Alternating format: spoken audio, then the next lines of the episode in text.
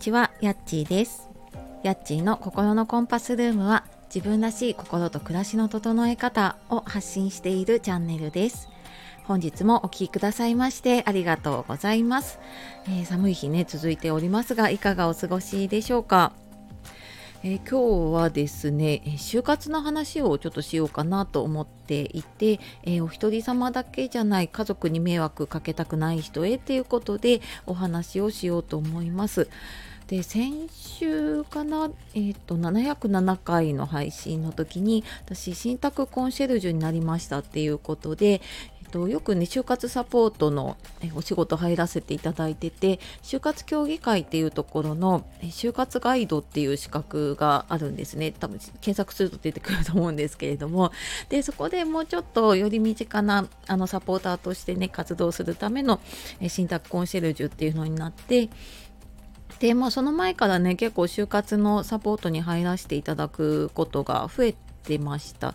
でその中で私の中でなんかその就活のサポートだったりとか、まあ、そういうと会員になったりとかね何かサービス使う方ってお一人様っていうイメージが結構大きかったんですよね。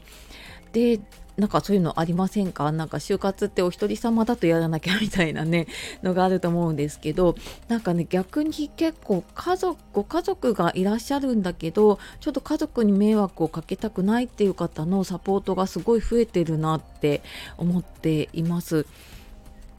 でまあそのきっかけ、まあ、人それぞれでねあのやっぱり自分が病気になったりとか何か年齢重ねてきて考える方もいれば、えっと、やっぱ突然入院とかね手術になった時の保証人とか立ち会いでやっぱりあの病院でお願いされることが多いんですよね。でそんな時にまあ、やっぱり近くになかなかお子さんとかご家族がいなかったりとかあとちょっとあの家族に心配とかね迷惑かけたくないってこの病気のことまだちょっと話したくないっていう方のあのそういう保証人とかね立ち会いとかっていうのをお願いされる方だったりあとはまあ施設に入られる時にねやっぱりその身元引受人というかね保証人が必要になるのでで、まあ、そういうのでねお願いしてくる方っていうのが結構多いですね。でまあ、もちろんねその病院とかで紹介してくれたりっていうところもあったりはするんですけれども、まあ、その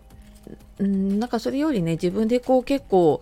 今ね高齢の方とかでも あの自分でいろいろ調べたりとか人に聞いたりとかしてねあの探す方ってすごい増えているのであのよくわからないところにお願いするんだったら、まあ、自分で調べて結構もう長くねそういう就活のえっ、と活動をやっているところにお願いしたいっていう方も結構増えてるなと思いました。でなんかこの家族にね迷惑かけたくないってやっぱり思う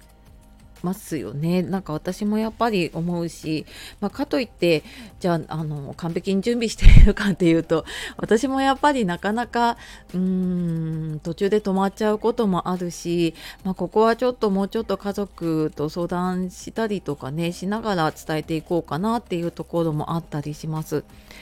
でやっぱりなんかその迷惑かけたくないってその迷惑かけないことがなんかいいことというかなんか美徳みたいなねそんな感じの あの日本のねあの文化っていうのかなあのあると思うんです。でだけど全くこう迷惑かけないでね、えーと、自分の存在をこの世から消すってやっぱり難しくって、まあ、手がかかるのって当たり前なんですね。で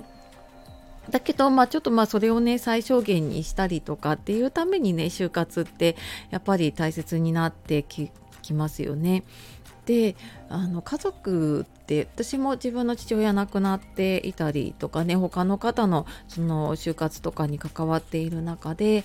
だから何が大変かってその、まあ、もちろんね何か片付けたりとか手続きしたりっていう手がかかるって、まあ、ある程度やっぱり当たり前というかっていうところがあるんですけどあの一番なんかちょっと困るのってどんなことをどんな風にすればいいのかわからないことにすごく困るというかもうなんか途方に暮れちゃうっていう言い方の方が合ってるかもしれないですね。でなんかそこがやっぱり困るからねあの迷惑かけないためには、まあ、準備をしてその準備をしていることを伝えておくってすごくね大事になってきます。で